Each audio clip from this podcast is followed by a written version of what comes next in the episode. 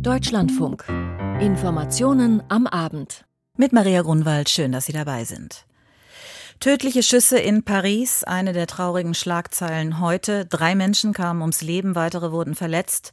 Das Ganze passierte kurz vor Mittag in der Pariser Innenstadt. Ein 69-jähriger Verdächtiger wurde festgenommen. Er ist Polizei bekannt und erst seit kurzem wieder auf freiem Fuß. Zu den Motiven der Tat wird nun ermittelt. Außerdem schauen wir auf die Lage in der Ukraine. Auch im Kriegsgebiet wollen die Menschen morgen Weihnachten feiern, irgendwie, während in Berlin wieder über schwere Waffenlieferungen an die Ukraine diskutiert wird. Die EU zieht die Daumenschrauben gegenüber Ungarn an. Auch darüber berichten wir. Gelder für Ungarn werden eingefroren, weil das Land nach wie vor immer wieder gegen demokratische Grundrechte verstoße. Und im Hintergrund nach unserer Sendung geht es um den Schutz von lebenswichtiger Infrastruktur in Deutschland. Wie gut also sind Stromnetze, Kraftwerke und Co. gesichert? Zu hören ab 18.40 Uhr direkt nach unserer Sendung. In Paris kam es heute Mittag zu einer Schießerei in der Innenstadt, in einer belebten Einkaufsstraße, in der auch ein kurdisches Kulturzentrum liegt. Drei Menschen wurden getötet, mehrere verletzt. Ein 69-jähriger Mann wurde festgenommen. Er ist Polizei bekannt und war bereits zuvor wegen Fremdenfeindlichkeit aufgefallen. Die Pariser Bürgermeisterin spricht von der Tat eines Rechtsextremisten. Einzelheiten hat Stefanie Marker. Sichtlich betroffen kommt am Nachmittag Innenminister Damanin zum Tatort. Euh, ich möchte mich besonders an die kurdische Gemeinschaft in Frankreich wenden, die heute zahlreiche Opfer zu beklagen hat. Wir werden jetzt starke Präsenz an ihren Treffpunkten, diplomatischen Vertretungen, Gotteshäusern und Geschäften zeigen, und zwar 24 Stunden am Tag. Frankreich wird die Kurden in unserem Land schützen. Très important qu'à la France vis-à-vis des Kurdes de France. Was war geschehen? Ein Augenzeuge. Wir sind die Straße entlang spaziert, da haben wir Schüsse gehört und uns umgedreht. Die Menschen stieben nach rechts und links auseinander. Und wenige Minuten später habe ich gesehen, wie ein älterer großer Mann im Friseursalon verhaftet worden ist. Und wir haben dort drei Verletzte gesehen. Der Tatort, die kleine Rue d'Anguin im 10. Pariser Arrondissement. Eine belebte Straße mit Gemüseladen, Apotheke, Cafés, aber auch mit dem kurdischen Kulturzentrum, mit einem Barbier Biershop und einem kurdischen Restaurant. Und der mutmaßliche Täter, ein 69 Jahre alter Franzose, früher Lokführer aus dem Pariser Umland. Die Pariser Staatsanwältin Laure Bécuot zu den Anklagepunkten. Mord, versuchter Mord, Waffengewalt. Er war Polizei bekannt wegen zweier Vorfälle. Einmal in Saint-Saint-Denis, da wurde er verurteilt, hat aber Berufung eingelegt. Und einen Vorfall gab es in Bercy in Paris gegen Menschen, die in einem Zeltlager gelebt haben. Er hat diese Zelte Ende 2021 angegriffen und kam in U-Haft, wurde aber kürzlich entlassen. Am 30. Juni verurteilt, am 8. Juli Berufung eingelegt, seit gut zehn Tagen wieder auf freiem Fuß.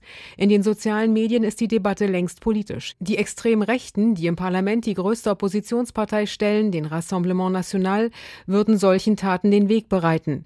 Diese Schlüsse, die besonders politisch links getwittert werden, wollte die Staatsanwältin nicht ziehen. Jan Mancy, Mitbegründer der Hilfsorganisation für Migranten Utopia 56, aber schon. Dieser Monsieur hat Menschen angegriffen, die in Zelten schliefen, mit einem Säbel. Einen hat er dabei schwer verletzt. Er hat dort sehr rassistische und gewalttätige Dinge gesagt. Ich finde es dramatisch, dass diese Person wieder frei auf unseren Straßen herumlaufen konnte, ohne strengere Kontrollen. Immerhin hat die französische Justiz den mutmaßlichen Täter, dem eine Strafe bislang unter zehn Jahren Gefängnis drohte, die dafür mögliche Maximalzeit in U-Haft gelassen. Die schreckliche Tat konnte sie damit nicht verhindern und das erhitzt die Gemüter in Frankreich erheblich. Es gibt inzwischen Ausschreitungen am Tatort, Sprechchöre gegen den türkischen Präsidenten Erdogan. Denn im Januar 2013 wurden drei kurdische Aktivistinnen in Paris ermordet. Mit dem erneuten Anschlag auf die kurdische Gemeinschaft ist dieses Attentat von damals wieder präsent und auf den Straßen der französischen Hauptstadt brennen die ersten Mülltonnen. Stefanie Marker aus Paris. Ein Doppelagent fliegt auf. Das klingt wie der Stoff aus einem spannenden Thriller kommt in Deutschland aber eher selten vor. Gestern ist allerdings ein Mitarbeiter des Bundesnachrichtendienstes festgenommen worden, der wichtige Informationen an Russland weitergegeben haben soll. Er sitzt wegen Landesverrats in Untersuchungshaft. Und wenn sich das so bestätigt, dann ist das ein wichtiger Schlag gegen russische Spionage, so sieht es zumindest Bundesjustizminister Marco Buschmann. Und im politischen Berlin war heute unisono zu hören, Vorsicht, Russland schlafe nicht, das sei alles sehr bedenklich, das müsse ernst genommen werden. Jörg Münchenberg fasst zusammen. Noch ist nicht viel über den mutmaßlichen Spionagefall beim deutschen Auslandsgeheimdienst bekannt. Am Mittwoch hatten Beamte des Bundeskriminalamtes den Mitarbeiter des Bundesnachrichtendienstes Carsten L. verhaftet. Der Vorwurf der ermittelnden Generalbundesanwaltschaft Spionage für Russland. Der deutsche Staatsangehörige sei des Landesverrats dringend tatverdächtig. Welche Informationen der Mann genau weitergegeben haben soll, ist nicht bekannt. Justizminister Marco Buschmann, FDP, hat die mutmaßliche Enttarnung des Spions begrüßt. Auf Twitter schrieb Buschmann gestern, wenn sich der Verdacht bestätige, sei hier ein wichtiger Schlag gegen die russische Spionage gelungen.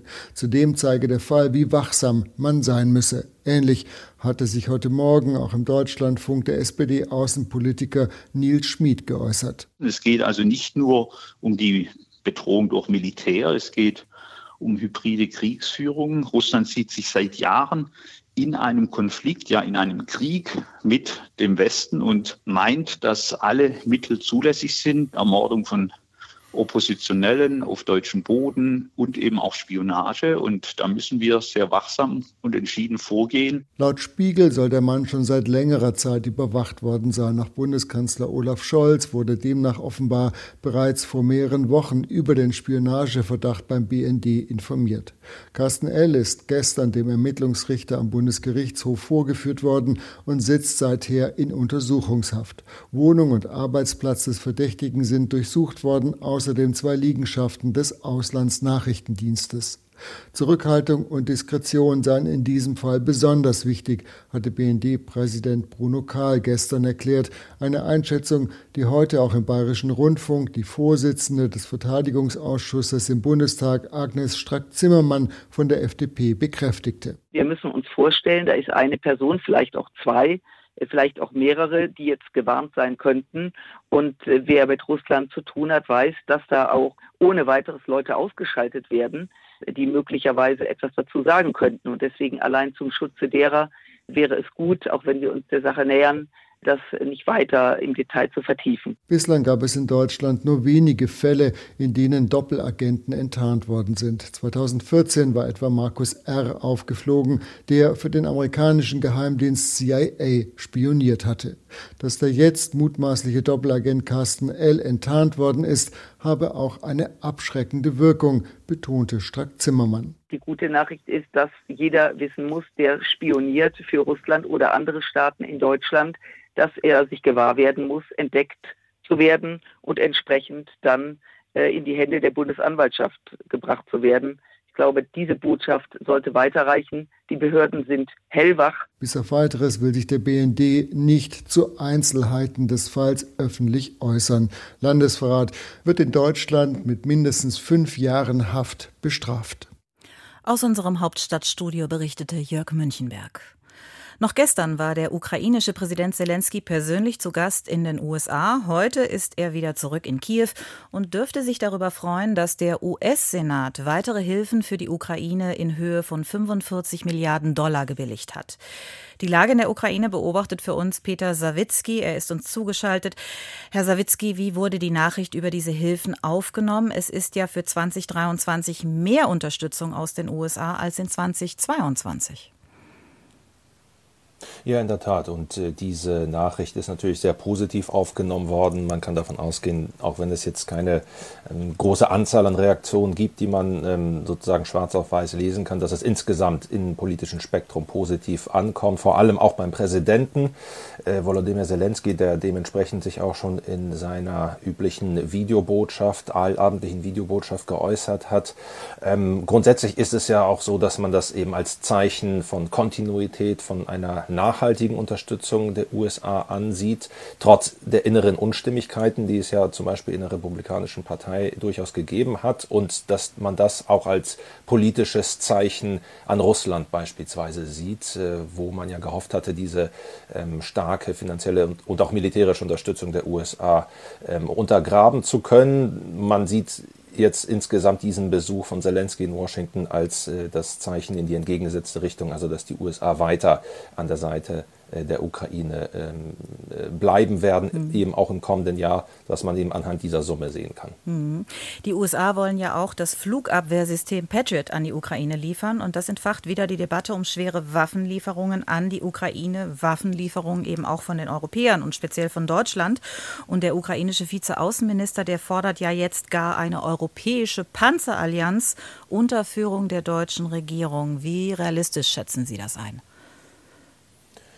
Also das ist im Prinzip nichts Neues, was man da jetzt hört. Also auch äh, die Person, die sich da jetzt äußert, hat äh, sich in der Hinsicht auch schon mal ähm, äh, geäußert. Andrei Melnik, der frühere bekannt als früherer Botschafter der Ukraine in Deutschland, auch allseits bekannt als ähm, scharfer Kritiker, Mahner, einige sagen auch mal übers Ziel hinaus, ähm, an der deutschen ähm, Haltung vor allem gegenüber der Ukraine und dem Krieg und den als zu langsam empfundenen Waffenlieferungen. Und der Vorschlag äh, sieht jetzt eben vor, der eben neu aufgegriffen wird, dass ähm, es eine Art eben Europäisierung äh, der zum Beispiel von Leopard 2 Panzern oder auch Schützenpanzern äh, geben soll, dass äh, Europa die, diese Bestände von Leopard-Panzern äh, bündeln sollte, um davon 10 Prozent an die Ukraine zu schicken. Das würde in Zahlen bedeuten, von 2000 europäischen äh, Leopard-Panzern könnten dann 200 an die Ukraine gehen und Deutschland solle da eine Führungsrolle einnehmen, so äh, die Forderung von Melnik. Und so in etwa hatte zum Beispiel tatsächlich auch ein bekanntes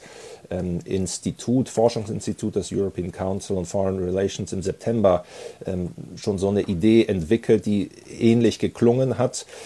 Seitdem ist eben schon einige Zeit vergangen, über drei Monate. Es ist unklar, wie der Stand der Dinge da tatsächlich ist bei solchen Überlegungen. Aber es gibt auch Stimmen in der Bundesregierung, die üblichen Verdächtigen, muss man sagen, in der FDP, auch in Teilen der SPD, die äh, weiter daran festhalten, dass zum Beispiel Deutschland, aber äh, notfalls eben auch im Europäischen Verbund Panzer an die Ukraine liefern sollen. Und diese ja, Erinnerung Melniks an dieses Projekt, könnte man sagen, ist vielleicht auch ein Aufruf an Europa, da jetzt mit den USA mitzuziehen und äh, dass es da eine neue Dynamik vielleicht nochmal geben könnte mhm. mit Blick auf Waffenlieferungen. Also eine neue Dynamik könnte es geben. Morgen ist Weihnachten, den feiert ja ein, nur, nur ein Teil der ukrainischen Bevölkerung. Aber wie feiert man das überhaupt, wenn man in einem Land im Kriegszustand lebt? Ja, genau von diesem Krieg wird äh, das Ganze dann bestimmt sein. Also grundsätzlich ist es ja so, wie Sie richtig sagen, dass das nur einen Teil der Menschen zunächst einmal äh, betrifft. Das äh, richtige das, oder das ähm, wichtigere Weihnachtsfest ähm, findet am 7. Januar statt, das orthodoxe Weihnachten. Auch der Neujahrstag ist sehr wichtig in der Ukraine. Äh, es gibt aber tatsächlich auch viele Menschen, die sich auch so ein bisschen, um weiter von Russland kulturell abzusetzen, auch ähm, Weihnachten, das christliche Weihnachten so ein bisschen als eine Art zusätzliches Familienfest äh, ansehen. Aber das Ganze wird bestimmt eben weiter vom Krieg, auch davon, dass viele hunderttausend Menschen derzeit keinen Strom und kein Wasser haben oder nur stundenweise am Tag. Und es wird da möglicherweise, wenn überhaupt, nur ein ja, stilles, vielleicht auch dunkles im wahrsten Wortsinn innehalten in, bei manchen äh, Familien in der Hoffnung, dass zumindest äh, die kommenden Tage ruhiger verlaufen, auch militärisch gesehen, als in den letzten Wochen. Mhm. Vielen Dank, Peter Sawicki, für diese Schilderungen. Ja, und wir haben es gerade gehört, wir haben gerade auch darüber gesprochen, die Ukraine, die wünscht sich mehr schwere Waffen, Panzer oder Luftabwehrsysteme wie zum Beispiel Patriot. Und das wünscht sie sich auch von den Europäern, speziell natürlich auch von den Deutschen. Und darüber diskutiert jetzt wieder die Politik in Berlin. Frank Kapellan mit dem aktuellen Stand. Die Außenministerin verweist darauf, was Deutschland bereits geliefert hat, den Gepard-Flugabwehrpanzer oder auch die hochmodernen, wenngleich mit geringerer Reichweite ausgestatteten Systeme Iris-T. Davon wird die Ukraine noch mehr bekommen, das hat der Kanzler vor geraumer Zeit schon zugesichert. Doch Annalena Baerbock unterstreicht heute nochmals, wir müssen auch über mögliche Patriot-Lieferungen reden nachdem die Amerikaner ihrerseits eine solche Unterstützung zugesichert haben. Deswegen werden wir im Zuge der Patriots-Lieferung auch bei uns noch mal schauen, was wir weiteres liefern können, weil wir wissen, dass diese Luftverteidigungssysteme Leben retten. Sozialdemokrat Nils Schmid, Außenpolitiker, sieht da wenig Spielraum. Es geht hier um die Sicherheit des Bündnisses, betonte er im Deutschlandfunkgespräch. An der sogenannten Ostflanke soll die NATO für den Fall der Fälle abgesichert werden. Seiner Ansicht nach kann die Bundeswehr nichts mehr für die Ukraine entbehren. Ja, der Unterschied zwischen den USA und Deutschland oder auch anderen europäischen Verbündeten ist eben, dass die in Europa vorhandenen Patriot-Systeme zunächst mal zur Verteidigung des Bündnisgebietes gedacht sind. Und wir haben auch gesehen am Beispiel Polens, dass auch dort ähm, Gefahren entstehen. Und deshalb ist die Stationierung in Polen im Sinne der Bündnisverteidigung besonders wichtig. Über ein Dutzend Patriot-Staffeln verfügt Deutschland. Einige werden gerade nachgerüstet. Die Möglichkeiten also sind begrenzt heißt es auch aus dem Verteidigungsministerium. Und auch mit Blick auf die Lieferung von Kampfpanzern bleibt Ministerin Christine Lamprecht bei ihrer Linie, Länder wie die Slowakei im Rahmen des sogenannten Ringtausches zu unterstützen, damit diese Panzer sowjetischer Bauart an die Ukraine abgeben können. Die NATO, unsere Alliierten können sich zu 100 Prozent auf die Zusagen aus Deutschland verlassen. So die Sozialdemokratin, nachdem sie in dieser Woche den ersten von 15 Leopard 2 Kampfpanzern an die Slowakei übergeben hatte. Andriy Melnik, allerdings ehemaliger Botschafter der Ukraine in Berlin, ruft die Bundesregierung heute aus Kiew erneut dazu auf, neben Patriot-Luftabwehrsystemen auch Panzer in seiner Heimat zu überstellen. Die Vorsitzende des Verteidigungsausschusses, die FDP-Abgeordnete Marie-Agnes Strack-Zimmermann, pflichtet ihm bei. Vor allen Dingen können wir den Wunsch erfüllen, den die Ukraine an uns seit Monaten heranträgt, nämlich Panzer zu liefern. Das wäre jetzt das richtige Zeichen mit den Europäern zusammen den Leopard 2. Das muss auch Deutschland erlauben, wenn andere Partner mitmachen und die stehen bereit. Der Kanzler allerdings hält sich bedeckt und es ist, wie so oft in diesem Jahr, der Zelensky-Besuch in Washington mit den neuerlichen Zusagen der Amerikaner gibt in Deutschland der Diskussion über weitere Waffenlieferungen neuen Auftrieb. Olaf Scholz aber bleibt bei seiner zurückhaltenden Linie. Wieder war es seine Außenministerin, die gestern vorpreschte. Und ich begrüße die Entscheidung unserer amerikanischen Freunde, mit Blick auf das Patriot-System. Annalena Baerbock kündigte an, mit den Verbündeten auch über die Patriots reden zu wollen. Wir werden jetzt gemeinsam nochmal schauen, was wir zusätzlich weiter tun können. Annalena Baerbock im Beitrag von Frank Kapellan. Drei Jahre lang verfolgte China eine strikte Null-Covid-Politik mit Massentests, abgeriegelten Städten und Landstrichen, haufenweise eingesperrte Menschen in Quarantäne. In vielen Städten wurde in den letzten Wochen dagegen demonstriert. Anfang Dezember dann der überraschende Wechsel weg von Einschränkungen hin zur Durchseuchung. Die hochansteckende Omikron-Variante, die breitet sich aktuell im ganzen Land aus. Krankenhäuser sind überlaufen, Krematorien arbeiten rund um die Uhr. Offiziell werden aber nur wenige Corona-Tote gemeldet. Benjamin Eisel aus Peking. Fabriken füllen sich wieder, mehr Verkehr und mehr Menschen auf den Straßen, Restaurants und Geschäfte machen wieder auf. Allmählich kehrt das Leben zurück nach Peking. Geschätzt Millionen haben in Chinas Hauptstadt bereits innerhalb weniger Wochen eine Omikron-Infektion überstanden. Verlässliche Zahlen gibt es nicht, weil die Regierung aufgehört hat zu testen. Viele sind erleichtert, endlich wieder Freiheit nach fast drei Jahren Null-Covid. Doch es gibt auch die andere Seite, nur wenige Kilometer vom Industriegebiet in Tongzhou entfernt, ein Krematorium. Mitarbeiter erzählen, dass sie ein Vielfaches mehr zu tun haben als sonst. Auf der Zufallsstraße stauen sich die Leichenwagen und zu solchen umfunktionierte Minivans. Nach wenigen Minuten kommt die Polizei. Ausländische Journalisten sind hier nicht erwünscht. Die chinesische Staats- und Parteiführung möchte nicht, dass diese Informationen nach außen drängen. Die kommunistische Regierung spricht von milden Krankheitsverläufen bei der hoch ansteckenden Omikron-Variante. Corona-Tote tauchen in der Statistik nur vereinzelt auf. Nach offiziellen Angaben sind seit der Öffnung Anfang Dezember weniger als zehn Menschen an Covid gestorben. Die britische Gesundheitsanalysefirma Airfinity dagegen geht von mehr als 5000 Corona-Toten in China am Tag aus. Das Gesundheitssystem ist extrem belastet, Notaufnahmen zum Teil überfüllt. Personal in Krankenhäusern ist häufig selbst infiziert und am Rande der Erschöpfung. Auch wenn möglicherweise Peking schon die meisten Infektionen, den sogenannten Peak, hinter sich hat, in anderen Städten wie Shanghai breitet sich das Virus weiter rasant aus.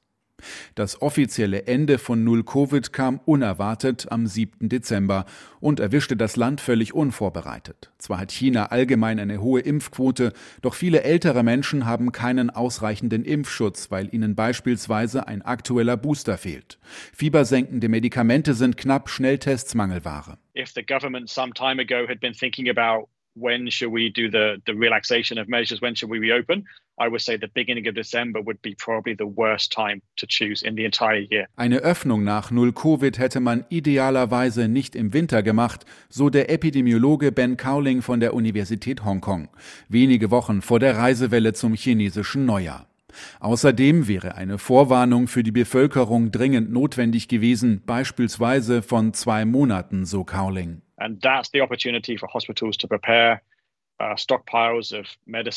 das wäre die Gelegenheit für die Krankenhäuser gewesen, sich vorzubereiten, Vorräte an Arzneimitteln anzulegen, zum Beispiel auch von antiviralen Medikamenten. Dazu eine Boosterkampagne für Viertimpfungen mit einem zweimonatigen Fenster, damit alle die Chance haben, ihre Auffrischung zu bekommen. So war es wirklich eine sehr abrupte Änderung der Politik. An dem einen Tag müssen sich die Leute noch für PCR-Tests anstellen und dann am nächsten Tag sind die Testzentren weg und es gibt überhaupt keine Maßnahmen mehr. Ein Beitrag von Benjamin Eisel aus Peking. In Deutschland stehen wir wohl eher am Ende der Corona-Zeit, aber bei uns in Deutschland kennt aktuell wohl jeder jemanden, der krank ist. Rund neun Millionen Menschen sollen eine Atemwegserkrankung haben, laut Robert Koch Institut, darunter viele Kinder. Überlastete Kinderkliniken, Mangel bei Fiebersäften und Antibiotika, das waren die Schlagzeilen in den vergangenen Tagen. Und dann ploppt die Frage oder die Sorge doch wieder auf, wenn jetzt in China so viele Menschen Corona-positiv sind, schwappt das nicht doch zu uns rüber? Volker Findhammer. Es ist für alle Beobachter eine äußerst dynamische Entwicklung mit noch unbekanntem Ausgang. Die neue Corona-Welle in China mit gut einer Million Neuinfektionen am Tag. Damit einhergeht die Sorge, dass auch neue gefährliche Mutationen entstehen könnten, gegen die die bisherigen Impfstoffe und Immunisierungen der Bevölkerung begrenzt wirksam sind und eine erneute Ausbreitung über den Globus erfolgen könnte. Nach aktuellen Modellrechnungen des in London ansässigen Forschungsinstituts Affinity wird die Infektionswelle in China im Januar und im März ihre Höhepunkte mit über vier Millionen Fällen pro Tag erreichen. Zwar haben die chinesischen Gesundheitsbehörden eine engmaschige Beobachtung und Sequenzierung der Virenstämme angekündigt, um die Übertragungsfähigkeiten und Pathogenität der neuen Varianten mit potenziell biologischen Veränderungen zeitnah erfassen und melden zu können. Doch damit sind die Zweifel an einer angemessenen Weitergabe dieser Informationen nicht ausgeräumt. Der außenpolitische Sprecher der Unionsfraktion Jürgen Hart fordert deshalb einen Stopp aller Flugverbindungen zwischen Deutschland und der Volksrepublik, um die Gefahren einer neuen Infektionswelle einzudämmen. Man dürfe die Fehler von vor drei Jahren nicht wiederholen, sagte er dem Redaktionsnetzwerk Deutschland. Erst wenn sicher sei, dass aus China keine neuen gefährlichen Mutationen drohen, sollten die Flugverbindungen wieder aufgenommen werden. Die Münchner Virologin Ulrike Protzer sprach sich am Morgen im Deutschlandfunk gegen solch ein Flugverbot aus. Meines Erachtens macht es keinen Sinn. Als Begründung verwies Protzer darauf, dass das Risiko für die Entstehung einer neuen, gefährlicheren Variante relativ gering sei. Nach der derzeit geltenden Einreiseverordnung fällt China nicht unter ein Virusvariantengebiet mit entsprechenden Einschränkungen. Ich rechne schon mit Mutationen weil in dem Moment, in dem sich das Virus vermehrt, mutiert es auch. Die Frage ist ja nur, was hat das für Folgen und in welche Richtung geht die Evolution des Virus. Und die Richtung wird immer sein, es wird mehr ansteckend. Die Richtung wird nicht sein, es macht uns mehr krank. Und davor, dass es mehr ansteckend wird, Mai, damit haben wir ja inzwischen gelernt, umzugehen. Wir haben einfach schon ein sehr ansteckendes Virus hier. Und auch hierzulande könne man die Ausbreitung des Coronavirus vermindern, wenn die Kontakte reduziert werden würden, sagte die Virologin. Das gilt gleichermaßen auch für die Influenza oder die RS-Viren, deren Ausbreitung in Deutschland derzeit viel stärker ist.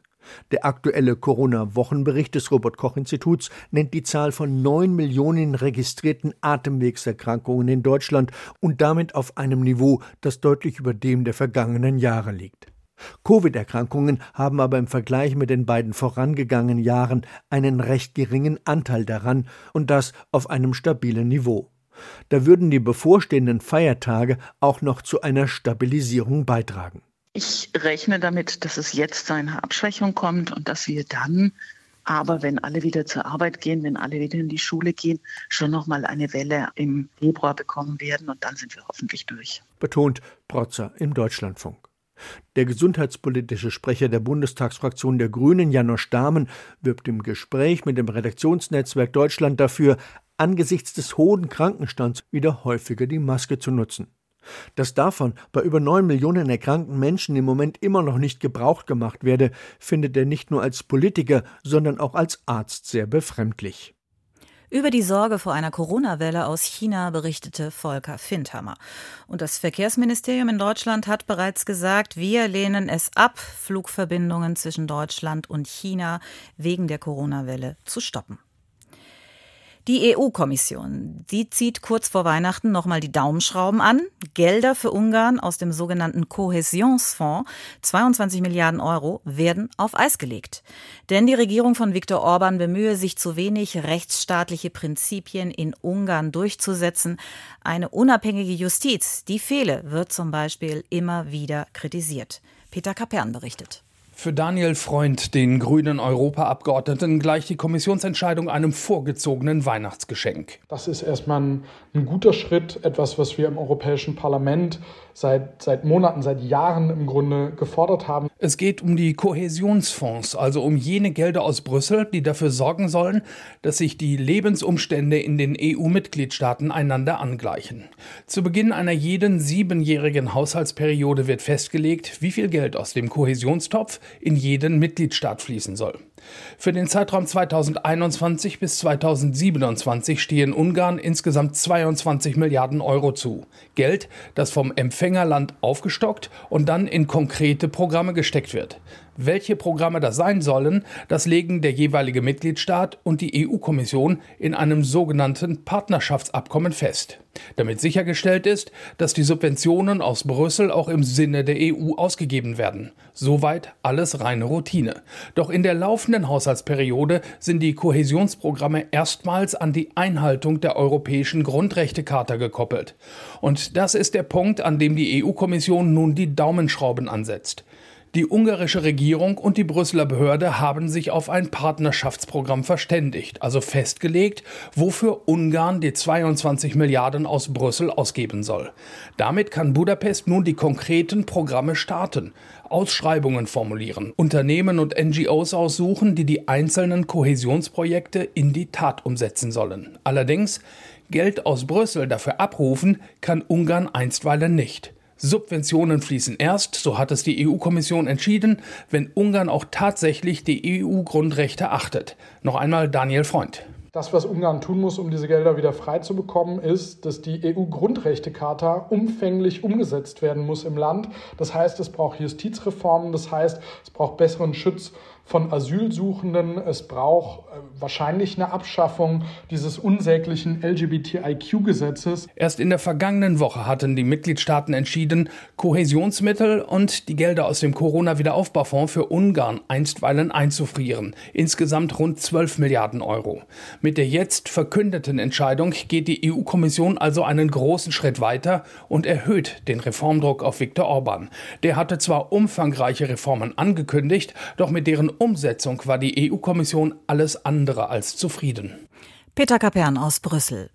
Der Essener Warenhauskonzern Galeria Karstadt Kaufhof hatte Ende Oktober angekündigt, wir schließen mehr als 40 Filialen und die Mitarbeiter, sie bangen um ihren Arbeitsplatz mal wieder. Heute ist ein Interessent für rund 50 Filialen abgesprungen. Der Detmolder Büroartikelhändler Büro.de hatte zunächst Interesse bekundet, 47 Filialen von Galeria Karstadt Kaufhof zu übernehmen. Das entsprach genau der Zahl, die die insolvente Warenhauskette aus Essen schließen wollte. Als dann aber Gerüchte die Runde machten, dass möglicherweise viel mehr Filialen geschlossen werden sollten, sprang Büro.de ab. Die Rahmenbedingungen für eine Übernahme hätten sich dadurch so verändert, dass sie nicht mehr akzeptabel seien, hieß es in einer Mitteilung des Unternehmens. Büro.de-Chef Markus Schön befürchtet, dass wegen dieser Gerüchte nun viele der über 17.000 Galeria-Beschäftigten sich andere Jobs suchen. Er hätte sie aber für die Umsetzung eines eigenen Warenhauskonzeptes gebraucht, das er nun auf anderem Wege weiterverfolgen will. Das Gerücht, dass Galeria Karstadt Kaufhof statt der ursprünglich geplanten 47 Filialen nun mehr als 90 schließen will, haben bisher weder der Warenhaus Warenhauskonzern noch dessen Betriebsrat bestätigt. Darüber hatte die Lebensmittelzeitung berichtet und sich dabei auf ein konzerninternes Schreiben berufen. Jürgen Ettel, der Vorsitzende des Gesamtbetriebsrates, sagte lediglich, es sei frustrierend, dass ein Interessent so schnell das Handtuch werfe. Nach Angaben der Warenhauskette gibt es allerdings noch weitere Interessenten. Das Unternehmen betreibt bundesweit noch 131 Warenhäuser und befindet sich seit Jahren in einer wirtschaftlichen Schieflage. Und das waren die Informationen am Abend. Maria Grunwald sagt Tschüss und machen Sie es gut.